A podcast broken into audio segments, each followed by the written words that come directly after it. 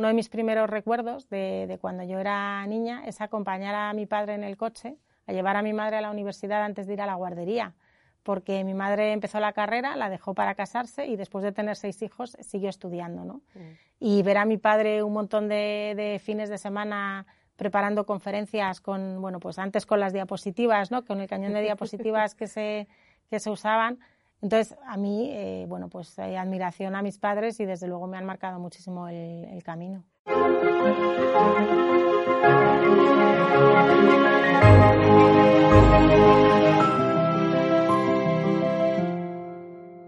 Qué bonita la vida, queda todo de golpe y luego te lo quita. Te hace sentir culpable, a veces cuenta contigo, a veces ni te mira. Qué bonita la vida. Bienvenidos a All in the Game, el podcast que te acerca a las personas que lideran la industria de gestión de activos en nuestro país. Un podcast que realizo con Clara Bernal y con el apoyo de dos gestoras comprometidas con la educación financiera y la inversión sostenible, Pictet Asset Management y Columbia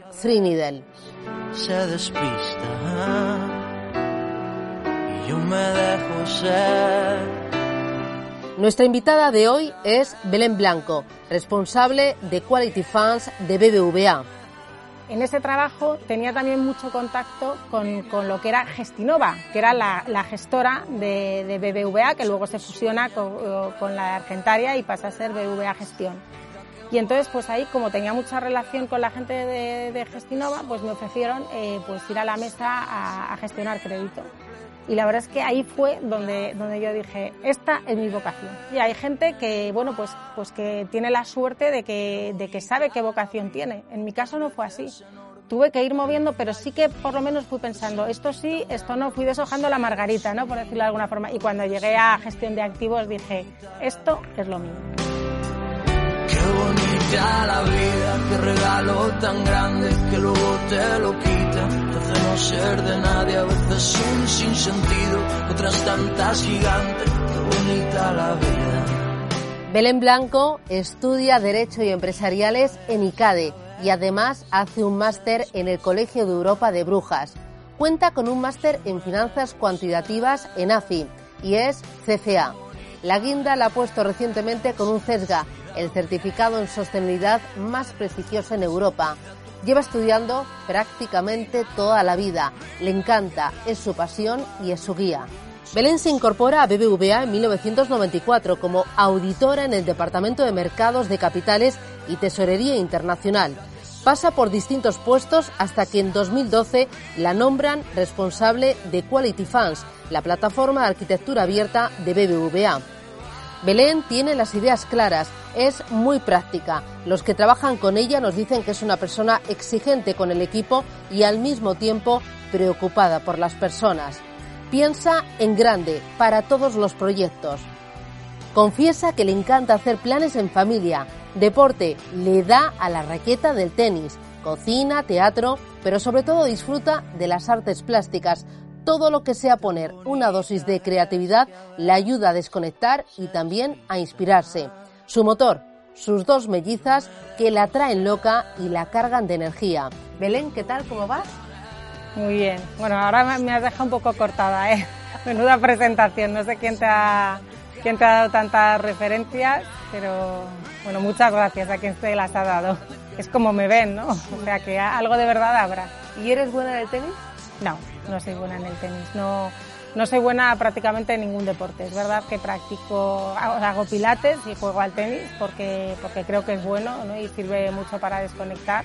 Como te comentan ahí, a mí también me desconectan muchísimo las, las artes plásticas, pintar o, o cualquier eh, manualidad pero es verdad que pese a que mis padres pusieron bastante empeño en que fuera deportista, pues eh, no, no, estoy llamada por la vía del deporte, eso está claro. Oye, ¿pintas a carboncillo, acuarela? ¿Cómo, cómo pintas y qué pintas? Bueno, pinto a óleo. A mí me gusta mucho pintar a óleo. Desde pequeña fui a clases de pintura y la verdad es que es una afición que, que bueno, he realizado o realizo con más o menos intensidad dependiendo del tiempo pero, pero sí me, gusta mucho, me desconecta y, a mí en general soy una persona, como dicen ahí, que me gusta mucho crear, o sea, también en el trabajo, o sea, yo creo que eso al final lo reflejas en todas las partes de tu vida, me, me gusta, me gusta crear, me gusta imaginar y entonces pues eh, la pintura la verdad es que te permite mucho hacer esto. Pinto muchos paisajes, pero con colores diferentes a los reales en general, por ejemplo.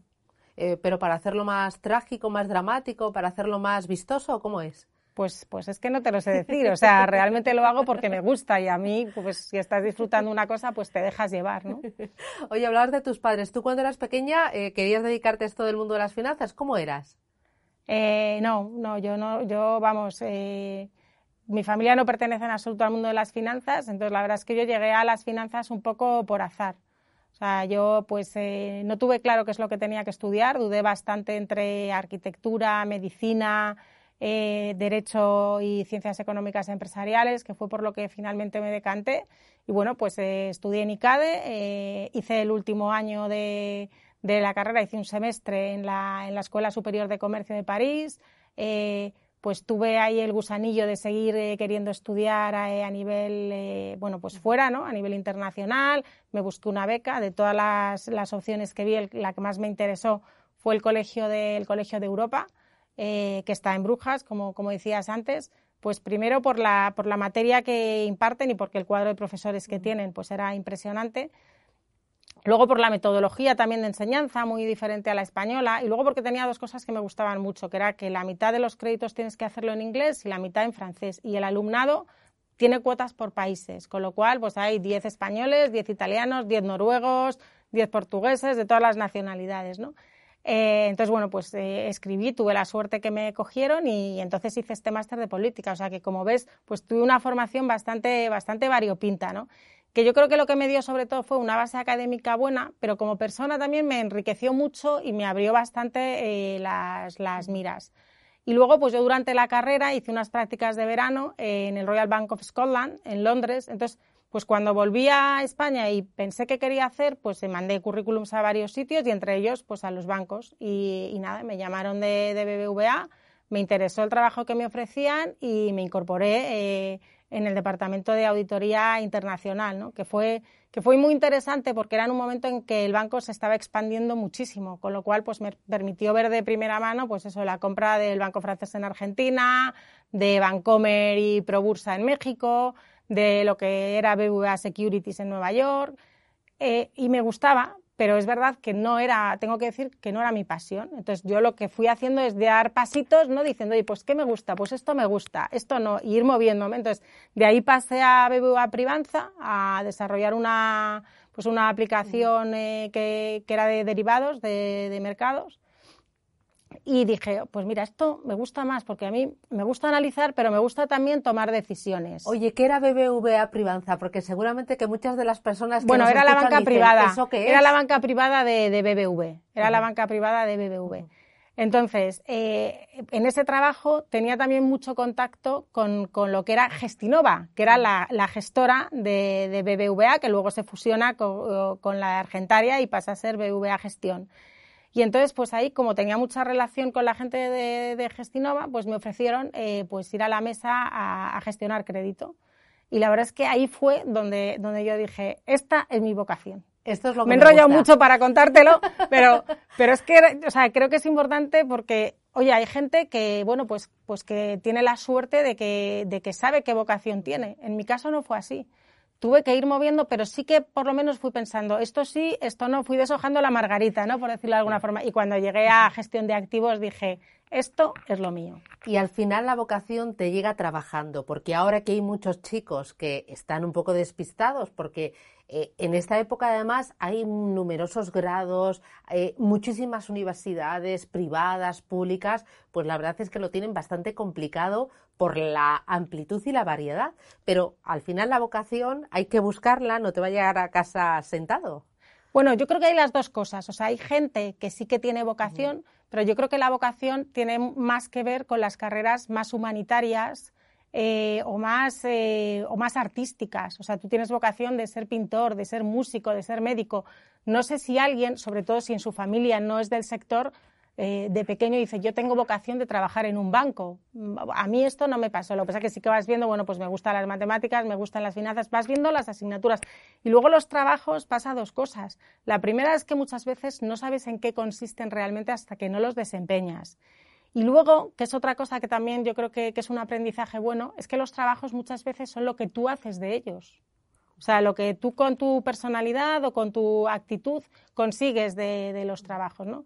Entonces, bueno, y de hecho, o sea, también digo, ¿no? Yo cuando empecé a hacer crédito dije, esta es mi vocación, y luego trabajando, pues también fui viendo que mi vocación era también gestionar equipos, que mi vocación era tener una visión más estratégica de la industria, y bueno, pues, pues poco a poco, ¿no? Vas también evolucionando eh, y hasta llegar a, bueno, pues a donde estoy hoy, que, que, a día de hoy es mi vocación.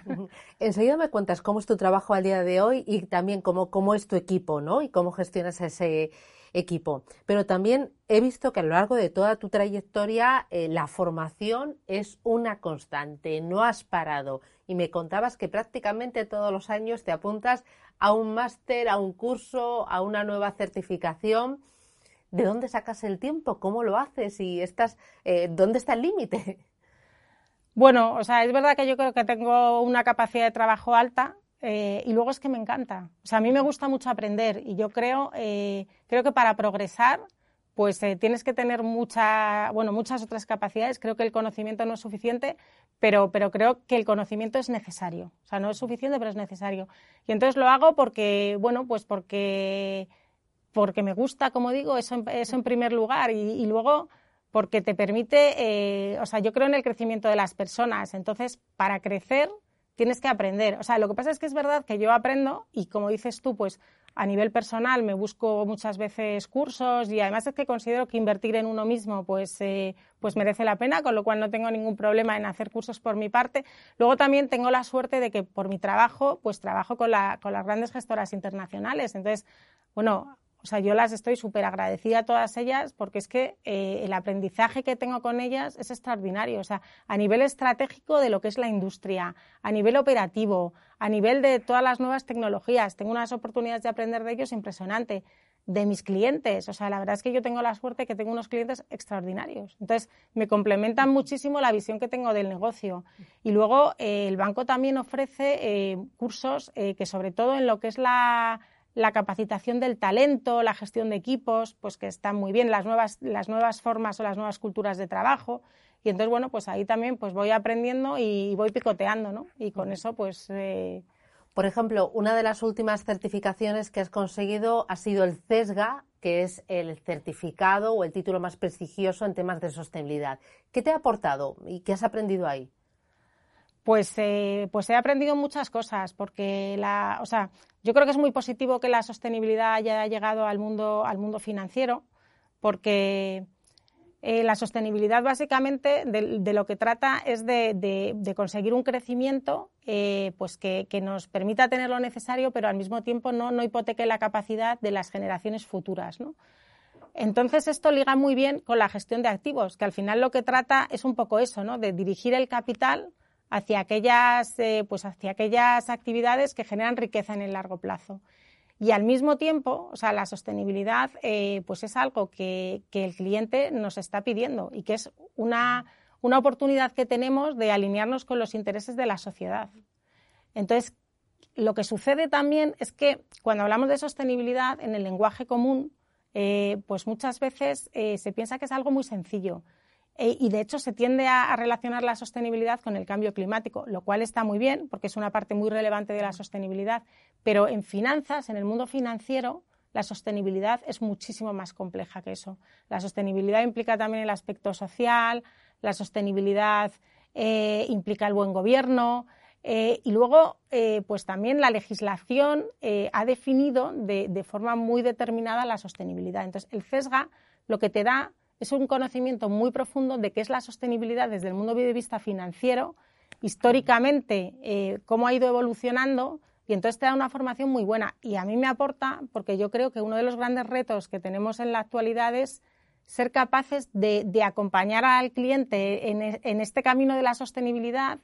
Y para eso tienes que tener conocimiento porque explicarle qué es la sostenibilidad, las oportunidades que supone, pero también las implicaciones que tiene no es sencillo.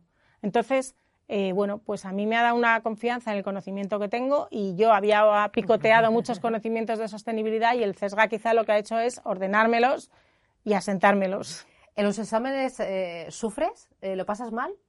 Sí, claro. Bueno, es que yo creo que, bueno, solamente recuerdo una persona que, que cuando hicimos el CFA decía, qué pena que aquí no podemos sacar nota pero no es mi caso. O sea, yo la verdad es que normalmente eh, cuando hago uno, un estudio lo hago sobre todo para, para aprender y, y, el examen es un paso más. Pero es verdad que bueno que siempre es más satisfacción aprobar que suspender, ¿no? Oye, ¿cómo es un día en, en tu trabajo? Aquí en, la vela?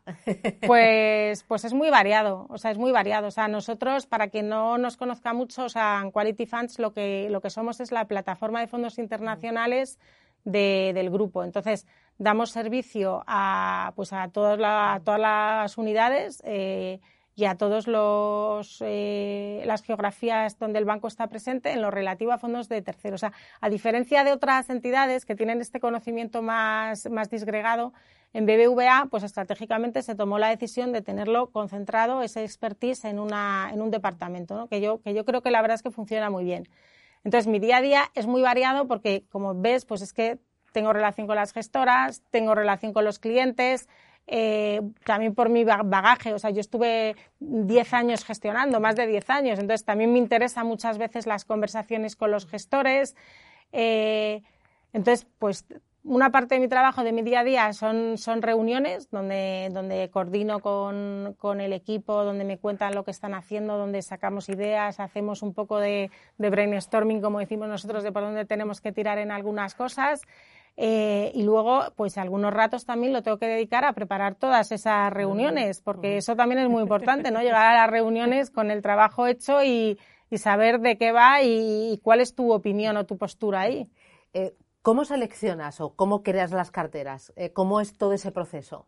Bueno, nosotros carteras no hacemos. Nosotros lo que hacemos son catálogos de fondos eh, de terceros. Entonces, nuestro objetivo pues es tener en el catálogo. ¿Qué diferencia hay entre un catálogo y una cartera? O sea, ¿haces un catálogo, tu lista de fondos eh, top o cómo es? ¿Cuál es la diferencia? Bueno, la, diferencia es que nosotros lo que hacemos es seleccionar los fondos de terceros para hacer un catálogo de donde luego la gente que gestiona pues carteras de fondos de fondos, carteras de banca privada, que están asesorando al cliente, combinan, o sea, combinan fondos que procedan de esas carteras. Entonces, por eso también tenemos mucha, mucha relación con los clientes, porque nosotros al final tenemos que seleccionar aquellos fondos que les vayan a ser útiles en la construcción de sus soluciones de inversión para cliente final. Tú necesitas conocer todos los productos, todos los vehículos que hay, necesitas conocer también eh, el momento actual de los mercados, de la macroeconomía, incluso de la guerra en Ucrania, y al mismo tiempo necesitas conocer al equipo que asesora para saber sus cuáles son sus necesidades.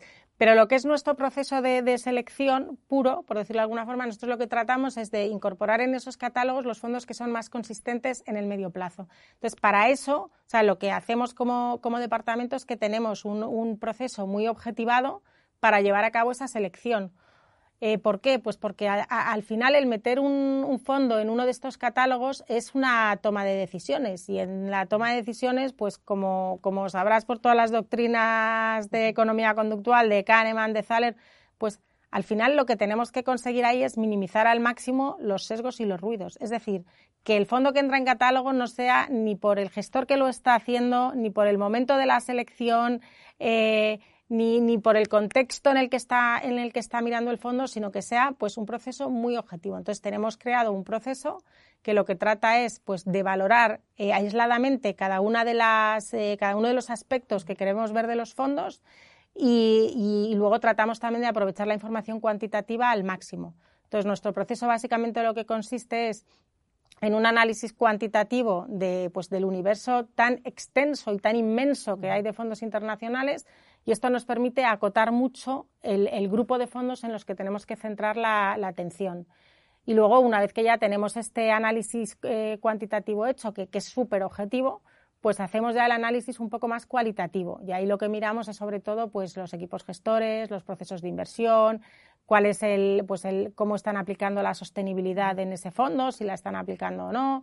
Eh, y, con eso pues ya seleccionamos el fondo. Ese fondo que ha sido seleccionado por un selector, lo primero que se hace es presentárselo al grupo de resto de selectores. ¿Para qué? Pues para que realmente le, reten ¿no? y, y, demuestre que ese fondo amerita estar en nuestro, en nuestro catálogo.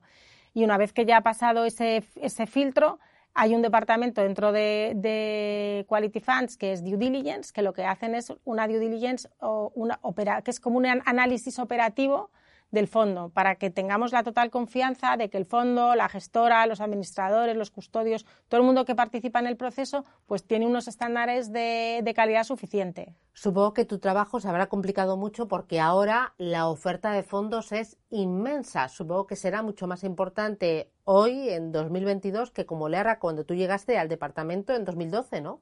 Bueno, es que realmente el departamento ha cambiado, ha cambiado muchísimo y y además, o sea, me, me parece eh, curioso ¿no? que me lo preguntes, porque yo una, cuando me ofrecieron el puesto decía, jo, qué bonito, pero no sé si voy a tener suficientes cosas que hacer. Y, y, bueno, o sea, había una inmensidad de cosas, aunque es verdad que recibí una herencia, una herencia muy buena también, ¿no?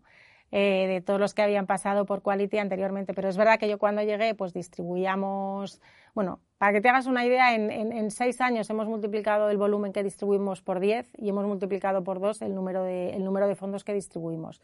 Y no solamente es por números, porque hemos incorporado otras estrategias también. Ahora tenemos mercados privados, tenemos gestión pasiva.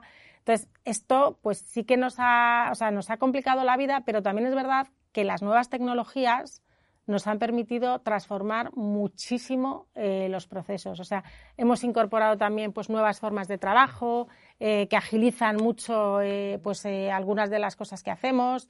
Y, es que hemos cambiado muchísimas cosas. O sea, por ejemplo, yo cuando llegué, pues la base de datos que teníamos era tradicional. Pues gracias también a la gente de proyectos, migramos esa base de datos a la nube. Entonces, eso te da una flexibilidad a la hora de incorporar cosas. Pues ahora, por ejemplo, con todos los datos de, de sostenibilidad, pues es mucho más sencillo, puedes personalizar mucho más las consultas. O antes, por ejemplo, cuando yo llegué, eh, a los clientes les dábamos el, les dábamos el servicio pues eh, con mails, ¿no? O sea, la comunicación que teníamos con el cliente era, era con mail. Y una de las cosas que hicimos, que eso yo creo que sí que es bastante novedoso en el, en el sector, es que nosotros tenemos una web interna, la web de Quality Funds, que es interna, no puede entrar nadie exterior. Eh, pero que la utilizamos para dar servicio a nuestros clientes. O sea, tenemos tanto cliente interno eh, y tantos informes, tanta información que le, que le puede interesar a la gente, tantas herramientas que tenemos nuestra propia web interna. Entonces, esto nos permite pues, flexibilizar mucho y personalizar mucho el servicio y también dedicar el tiempo de la gente eh, que se dedicaba a dar soporte, pues, pues a dar soporte, pero en aquellas partes que dan más valor realmente al cliente. Eh, o yo qué sé, pues antes hacíamos, hemos hablado mucho de la selección, pero una parte muy importante de nuestro trabajo es el seguimiento. Entonces, por ejemplo, hemos hecho también un, servicio de, eh, que llamamos Centinela, que lo que hace es que pues, diariamente nos busca en las webs todas las noticias y sanciones que hay sobre los fondos con los que trabajamos y de manera priorizada y categorizada pues lo recibimos en el correo. Entonces, esto te cambia, o sea, para, para como decías tú, la industria ha cambiado mucho y, para estar ahí en la punta de lanza te tienes que adaptar. Pero también es lo bonito ¿no? de nuestro trabajo. Desde que eh, tú ves una estrategia o un fondo de inversión o conoces una gestora hasta que la incorporas a ese catálogo, ¿cuánto tiempo puede llegar a pasar?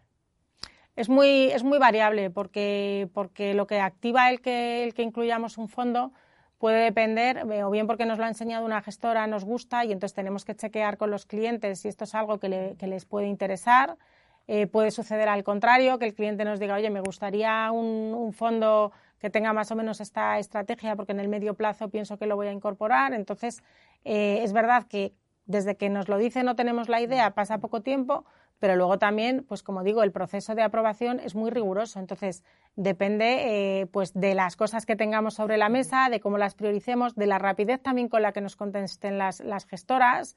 Eh, porque hay gestoras que, que, son muy diligentes y que tienen eh, que nos responden enseguida y, muy preciso, quizá pues porque hemos trabajado más con ellos. No es lo mismo tampoco incorporar un fondo de una gestora que tenemos aprobada de una gestora que no. Puede, puede variar. Y, por ejemplo, en sacarlo de ese catálogo, eh, ¿qué tiene que pasar para sacarlo? Bueno, sacarlo puede ser inmediato. O sea, pueden pasar dos cosas. O que lo metamos en el watchlist si es algo que queremos monitorizar un poco más, o si el fondo ha perdido totalmente nuestra confianza, lo sacamos de un día para otro y mandamos una comunicación a todos los clientes en el mismo momento, eh, indicándoles que, el fondo ya no está ya, no está ahí. Es que las causas pueden ser, pueden ser muy, muy diferentes, o sea, pueden ser por temas operativos, puede ser porque el performance ya no nos convence, puede ser porque hemos encontrado otro fondo que pensamos que ofrece más potencia al, al catálogo. O sea, no, no es, o sea, diría que en general eh, los fondos están en un largo plazo en el catálogo, pero es verdad que nosotros hacemos una monitorización continua, publicamos rating todos los meses, pero entre rating y rating también podemos sacar fondos del catálogo y tenemos eh, salidas del catálogo. Esta es una parte muy importante de tu trabajo, pero la otra parte muy importante es la de gestionar personas, gestionar al equipo. ¿Qué es más difícil?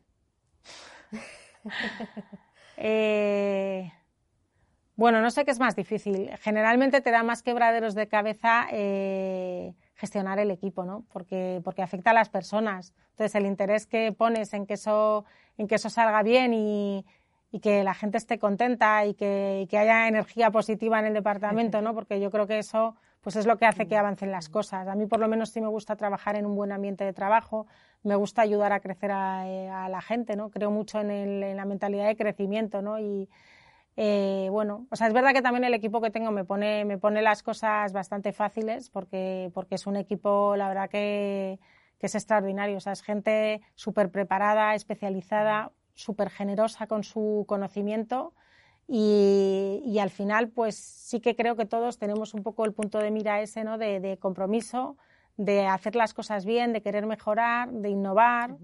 Eh, pero, pero es verdad que es la parte más difícil, sin ninguna duda con eso de innovar, mejorar y hacer las cosas bien, también en esta formación dices yo, sí, mercados, CESGA, sostenibilidad, el CFA, pero dices, oye, también es muy importante saber cómo liderar equipos, ¿no? Y por eso te formas en, es en el IS, ¿verdad? Sí. Y ahí, o sea, ¿qué has aprendido? ¿Qué te ha aportado un, un programa como el del IS? Bueno, el, el del IS no es tanto de, gestión de personas, porque era un, era un curso que hice que es de, ejecutivo a directivo. Vale. Yo creo que lo que es, más de liderazgo. Sí, yo creo que, que, la, que la parte de, gestión de equipos le he aprendido más eh, en el día a día. aplicando el sentido común muchas veces. O sea, yo creo que el sentido común en la vida en general es de bastante ayuda y en el trabajo, desde luego. Y, luego en los cursos del banco. Con el curso, o sea, con, el banco sí que he hecho algunos cursos de liderazgo y de crecimiento de talento, de capacitación del talento, que, sí que han sido muy buenos. Y luego el cambio cultural que, hemos tenido hacia una cultura, pues eso, ¿no? Más, más agile, más de hacer las cosas, eh, pues eh, rompiendo silos, trabajando todos de manera más multidisciplinar, pues eso yo creo que también ha sido muy positivo. ¿Cómo es tu equipo? ¿Qué tipo de formación tienen? Es muy diversa. Hay gente de, muy diversos perfiles y hay gente de, distintas experiencias. Lo que pasa es que yo creo que, amalgama bien por lo que te decía, ¿no? Porque en lo que son los valores, que al final es una cosa de la que en general hablamos poco en el mundo laboral, pero que personalmente creo que tiene mucha, mucha importancia, pues en los valores son muy coincidentes, ¿no? En ese valor del compromiso y en ese valor de, de querer hacer las cosas bien, de sentirse, de sentirse un equipo y, entonces, pues, eh, pero hay, hay de todo. Hay gente que viene de riesgos, hay gente que hemos estado gestionando. Eh, ¿Y hay más hombres o más mujeres? Pues eh, te diría que mitad, mitad. y, por ejemplo, a ti te, el ser mujer ha sido una palanca, ha sido un freno, ¿te ha condicionado algún momento de tu vida? Pues a ver, yo, esta es una pregunta difícil, que la pienso mucho, pero, pero es difícil. O sea, yo, yo diría que las cosas han cambiado mucho eh, pero si soy sincera, eh, te tengo que decir que yo creo que, en ocasiones sí que me ha condicionado. Sobre todo pensando en eh, cuando empecé a trabajar, en el momento de la incorporación al mundo laboral, sí que es verdad que hubo, que hubo situaciones a las que en su momento no di, no di importancia, porque precisamente, pues, probablemente por mi, por mi sesgo cultural y educacional, pues ni siquiera me di cuenta. Y luego pensadas en perspectiva dices, aquello era dantesco, ¿no? Pero, pero nunca, o sea, lo que sucede es que nunca me he sentido personalmente atacada por eso, sino que, que creo que en, en, los inicios era un tema cultural, eh, también era un tema de que los, de que los, eh, los universos ¿no? eran, eran bastante masculinos en el mundo financiero, ¿no? los equipos. Eh, pero nunca me he sentido personalmente atacada. Y luego, ya posteriormente en mi carrera, si alguna vez se ha dado alguna situación, siempre he sentido que era inconsciente por la otra persona. Entonces, la verdad es que condicionarme no, no, o sea, me ha condicionado, pero no me ha afectado, por decirlo de alguna forma, ¿no? Y, bueno, o sea, lo que sí considero es que es muy importante que las empresas sigan trabajando, pues eso, ¿no? En la transparencia, en la igualdad de oportunidades, en la diversidad, pero yo creo que sí que estamos en un camino muy positivo y que, bueno, y que las cosas no tienen nada que ver a como eran antes. Oye, me dicen que piensas a lo grande. Eh, bueno, eh, no sé. O sea, no te pones ningún tipo de barreras, ¿no? A por todas. No, bueno, a mí me gusta, como decía antes, me gusta, me gusta crecer y me encanta que la gente venga con ideas, ¿no? Y que me proponga cosas nuevas y trato de apoyarles en esas ideas. Me parece que es una de las partes más bonitas de, del trabajo. Y luego, pues eh, yo también creo que es, que es más bonito abrir caminos que seguirlos. Y, y en ese sentido, pues, eh, pues cualquier cosa que sea innovación, no sé, mi abuelo decía que quien no se moja no cruza la mar. Mi abuelo era de Canarias y siempre decía eso. Y además es que creo que es así. Entonces hay que probar, eh, hay, que, hay que pensar a lo grande, hay que... a veces hay que equivocarse y hay que, y hay que recular, ¿no? Pero yo creo que, que, a los desafíos pues hay que decirles que sí. ¿A tus hijas cómo les explicas? ¿A qué te dedicas? Bueno, es muy difícil. O sea, yo creo que para, que para un niño eh, entender el mundo financiero es complicado, pues se lo voy explicando poco a poco, ¿no? Que, al final la gente ahorra y que es muy importante eh, pues que haya gente que, que, cuide de esos ahorros y que trate de que esos ahorros eh, progresen. Y luego, eh, pues las educo, como, como, como, decía, ¿no? en que traten de hacer lo que, lo que les guste, lo que ellas quieran y, que, y que tienen muchas oportunidades. ¿Te gustaría que se dedicaran al mundo financiero? No quiero que se dediquen a lo que a lo que ellas quieran, a lo que les guste, porque al final yo creo que uno hace bien lo que le gusta. O sea, lo que a ti te gusta, tú pones la energía y entonces lo harás bien. Si algo no te gusta, pues eh, bueno, lo harás, pero, pero nunca, nunca lo disfrutarás, ¿no? Y es una pena. Y, por ejemplo, a los chicos que se quieran dedicar a la gestión de activos, ¿qué es clave? ¿Tú qué es, además de la motivación, la actitud, el ser trabajador constante. Pero en cuanto a formación, ahora que muchos eh, eh, empiezan la universidad y están despistados, ¿qué, tipo de formación es básica? Yo creo que hay que, formarse, que cada uno tiene que pensar eh, qué es lo que le gusta y, a veces eso, hay que empezar a trabajar también para ver qué formación es la que te complementa, qué formación es la que necesitas para, para continuar adelante. O sea, a veces no lo puedes, no lo puedes decidir por adelantado, ¿no? Eh, y luego lo que hace falta también es tener el conocimiento, pero también desarrollar las actitudes. O sea, yo creo que, para progresar laboralmente, pues hay que ser muy flexible, eh, hay que estar eh, muy abierto, hay que tratar de traer ideas y soluciones más que problemas a los equipos. Y luego hay que tener también, o yo les recomiendo también, la resiliencia que, este es un tema que a mí me, una palabra que a mí me, la palabra me chirría, pero luego el concepto me gusta mucho, ¿no? Porque eh, casi siempre cuando vemos a alguien en un puesto eh, tendemos a pensar que su, que su carrera ha sido una línea recta. Y a mí, o sea, también me gustaría, ¿no? Eh, ya que tengo la oportunidad, de trasladarles que esto no es así. O sea, que, que en la vida laboral tú tienes momentos mejores, momentos peores, y precisamente la gente que tiene energías y sale, y sale de los valles, es la que, es la que realmente triunfa, ¿no?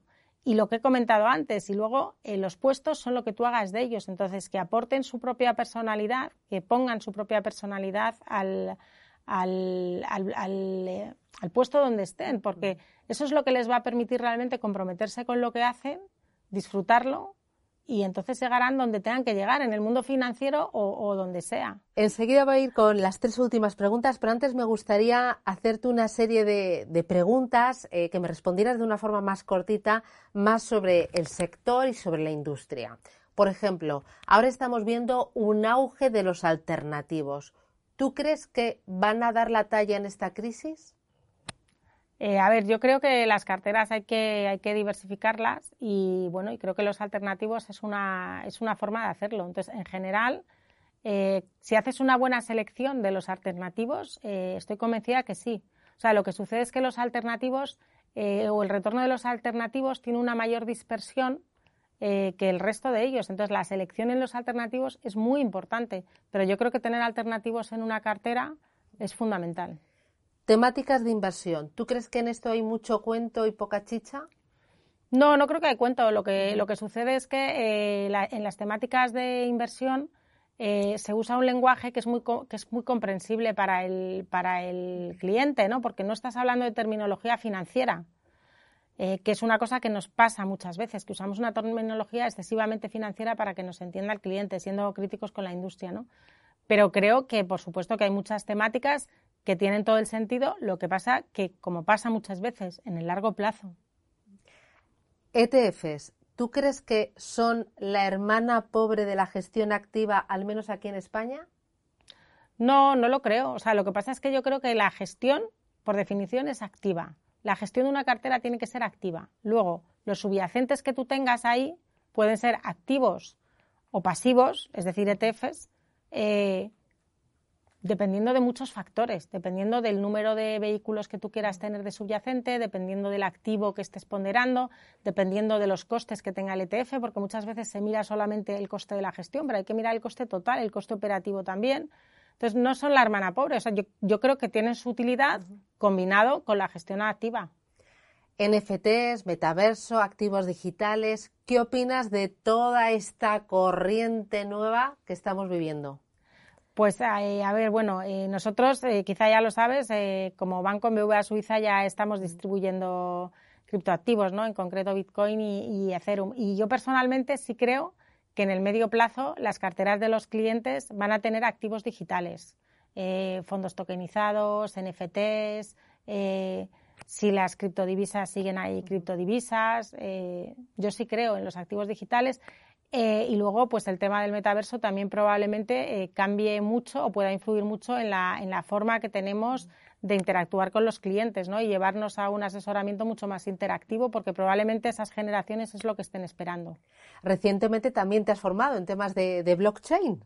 Sí, la verdad es que me interesa, me interesa mucho el tema. Eh, bueno, porque es novedoso, ¿no? Y como decía antes, me, me gusta estar a, pues a la vanguardia, ¿no? De, de lo que, de lo que, se, de lo que se está cociendo. y, sí, me he, formado, me he formado en blockchain, me he formado algo en criptodivisas también. Me parece un mundo apasionante y el blockchain creo que, puede transformar eh, pues toda la parte operativa eh, de, los fondos de inversión. Eh, creo que va a transformarlo mucho y que vamos a ganar eficacia y reducir costes. ¿Qué opinas de los gestores estrella? Eh, bueno, nosotros en general no nos gustan los gestores estrella, porque yo creo que, muchas mentes piensan más que una. Entonces, eh, yo creo más en el trabajo en equipo. Además, cuando seleccionas un fondo que es de fondo estrella, tienes también eh, el riesgo de que ese gestor se mueva, ¿no? Con lo cual, nosotros valoramos mucho más la consistencia de los procesos de inversión que, que los gestores estrella. Sin negar, por supuesto, o sea, que hay gente súper brillante en el sector y que, y que el valor de que esa persona esté en los equipos puede ser muy relevante. Pero creemos en procesos eh, de equipo, porque es que eso es así. O sea, si es que más mentes multiplican. Con la inversión ESG, ¿crees que dentro de tres, cinco años no hablaremos de ella porque ya la habremos incorporado, que se habrá convertido en una norma?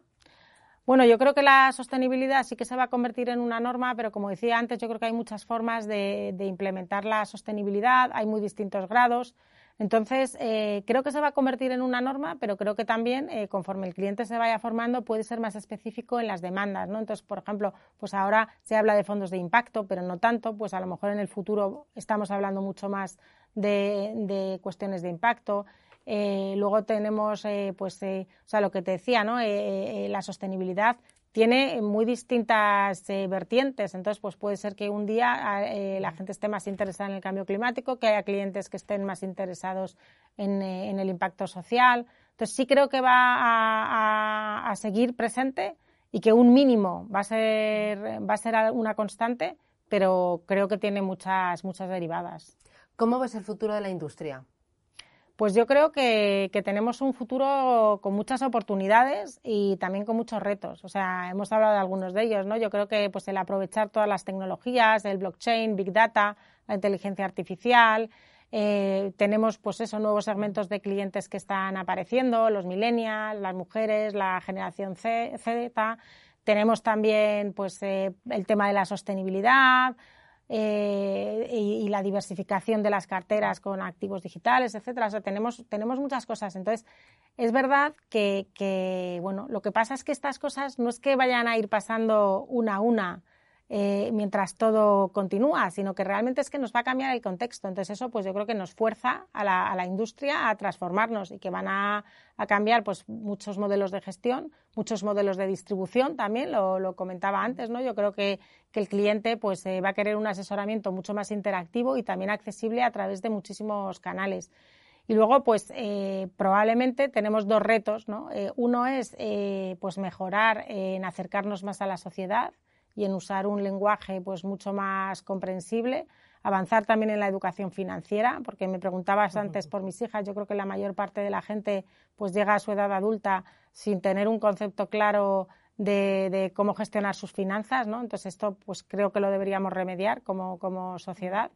Y luego, eh, pues eh, aquí las, también las, las, distintas instituciones pues tienen que decidir en continuar siendo lo que son y hacer pequeños avances o realmente pues decidir ser eh, más innovadores y transformarse, ¿no? Y como te decía antes, pues yo creo que es más interesante estar en una, en una institución que realmente pues está dispuesta a afrontar los desafíos y a ser innovador. Las tres últimas preguntas con Pictet Asset Management y Columbia Threadneedle. Un defecto de Belén Blanco. Pues probablemente soy muy perfeccionista, entonces en el día a día pues eso a veces puede resultar un poco intenso. Soy consciente. Lo que pasa es que yo creo que me lo perdonan porque bueno porque son muy buena gente y en el equipo y también porque saben que no tengo mala intención. Una persona a la que admires. Pues eh, tengo muchas. O sea, es verdad que yo creo que, en mi vida, eh, como se dice en los libros, no los defectos son míos, pero las virtudes pues las he ido adquiriendo de distintas personas. Entonces, pues te podía hablar eso de mis hermanos, de, amigos que he tenido toda, toda la vida y que conservo, de, o que he ido haciendo, vamos, a lo largo de la vida y que conservo, colegas, eh, pero si me tengo que quedar con alguien, con mis padres. O sea, la verdad es que mis padres eran personas súper austeras con ellos, generosísimos con los demás y un ejemplo en, todos los valores, en todos los ámbitos de la vida. Y en el ámbito laboral, por ejemplo, eh, pues, eh, pues te tengo que decir que es que me enseñaron el amor al trabajo y me has hablado mucho de la formación y la formación. Fíjate que uno de mis primeros recuerdos de, de, cuando yo era niña es acompañar a mi padre en el coche, a llevar a mi madre a la universidad antes de ir a la guardería porque mi madre empezó la carrera, la dejó para casarse y después de tener seis hijos siguió estudiando. ¿no? Y ver a mi padre un montón de, fines de semana preparando conferencias con, bueno, pues antes con las diapositivas, ¿no? Con el cañón de diapositivas que se, que se usaban. Entonces, a mí, eh, bueno, pues hay admiración a mis padres y desde luego me han marcado muchísimo el, camino. Eh, ¿De tus hermanos algunos se dedican al sector financiero? No, ninguno. ¿Ninguno? Tú eres la única. Sí, la oveja negra. y te piden consejo. Oye, ¿dónde invertimos? Ahora que sube la inflación, ¿cómo lo ves? Eh, bueno, a veces sí que me piden, a veces sí que me piden algún consejo. pero bueno, yo también les pido cosas de su propia profesión, o sea que... Una frase. Pues mira, una frase que, me gusta mucho, porque además me levanto todos los días con ella, porque está en las tazas de la taza de una de mis hijas, que es del Principito, y dice, eh, todas las grandes personas han sido antes niños. Y es una frase que me parece muy bonita y muy, muy inspiradora y que trato de aplicar en la educación de mis hijas y también en la gestión de los equipos, porque demuestra eh, o refleja ¿no? esa capacidad que tenemos todos de, hacer grandes cosas. ¿Un sueño para tus hijas? Pues que sean felices. Que sean felices, que hagan lo que quieran y que, sean felices. Es que esa es la máxima aspiración ¿no? en la vida. ¿Crees que los chicos de hoy lo tienen más difícil que cuando tú empezabas a dar tus primeros pasos en el mundo laboral? Eh, no, no necesariamente. O sea, es verdad que vivimos en una sociedad cada vez más competitiva y cada vez más exigente, pero, pero no creo que, tengan la, vida más difícil. También todos hemos estado desorientados y todos hemos tenido que encontrar nuestro camino. Por cierto, ¿quiénes son las delfinas? Bueno, pues eh, nada, es un grupo de amigas, la verdad, que, que son todas mujeres eh, extraordinarias y, las conocí precisamente en el curso de, del IES de, ejecutiva a directivo y bueno, pues eh, hacemos eh, comidas y cenas regularmente. y sois muy diferentes, ¿no? Pero muy complementarias, Sí, sí, somos, somos, o sea, hay gente que es súper tequi, abogadas, gente que, que está en consejos, gente que no, entonces la verdad es que bueno, pues, pero que tenemos muchos puntos de conexión y de, y de inquietud comunes eh, entonces, la primera vez que nos, eh, que nos reunimos pues, fue precisamente en la Plaza de los Delfines y de ahí, de ahí el nombre. Entonces, bueno, pues eh, somos un grupo de amigas que, bueno, pues cuando te vas formando también eh, yo creo que esa es una de las partes bonitas, ¿no? Que vas conociendo gente nueva que te aporta y, que, encima pues, pues nos podemos reír juntas de vez en cuando y tomarnos un vinito. Bueno, y para terminar, una música que te acompañe cuando haces deporte, cuando vas en el coche con tus hijas o...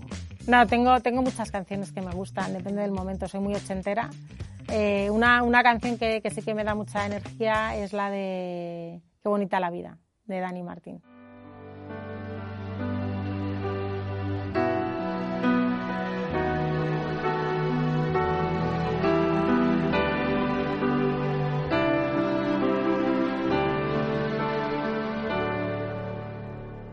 Qué bonita la vida, queda todo de golpe y luego te lo quita. Te hace sentir culpable, a veces cuenta contigo, a veces ni te mira.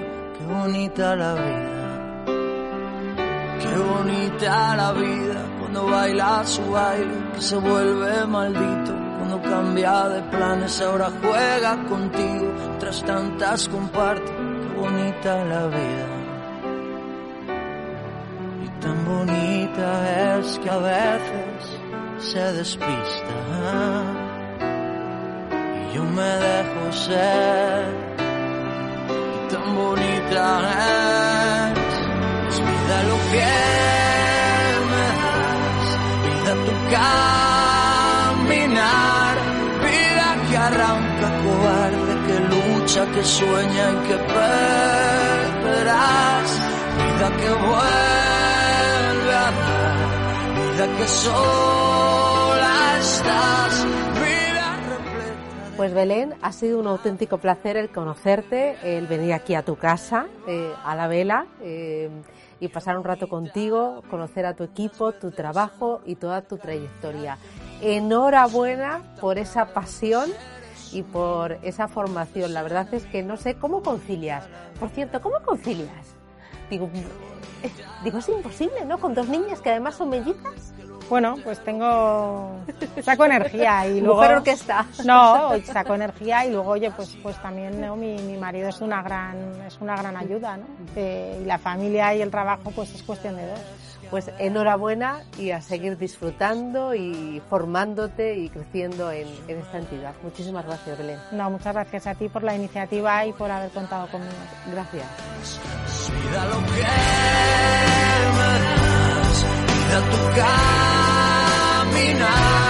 Vida que arranca cobarde, que lucha, que sueña y que perderás, vida que vuelve a dar, vida que sola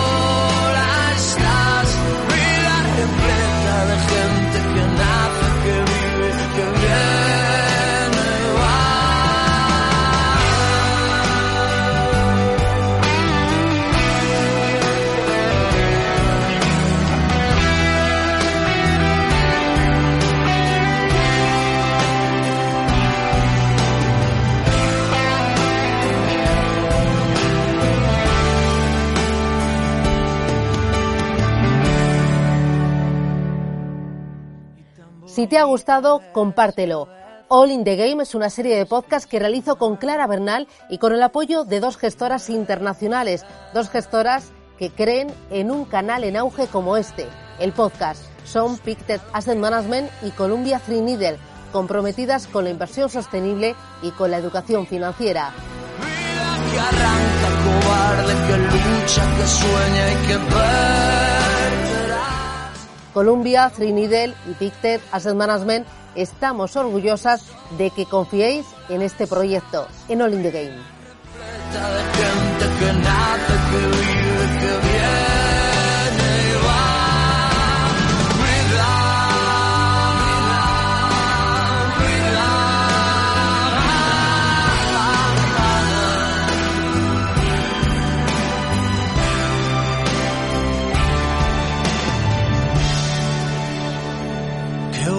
La vida, que te mece con arte, que te trata de usted, para luego arroparte, te hace sentir valiente, otras tantas don nadie, qué bonita la vida.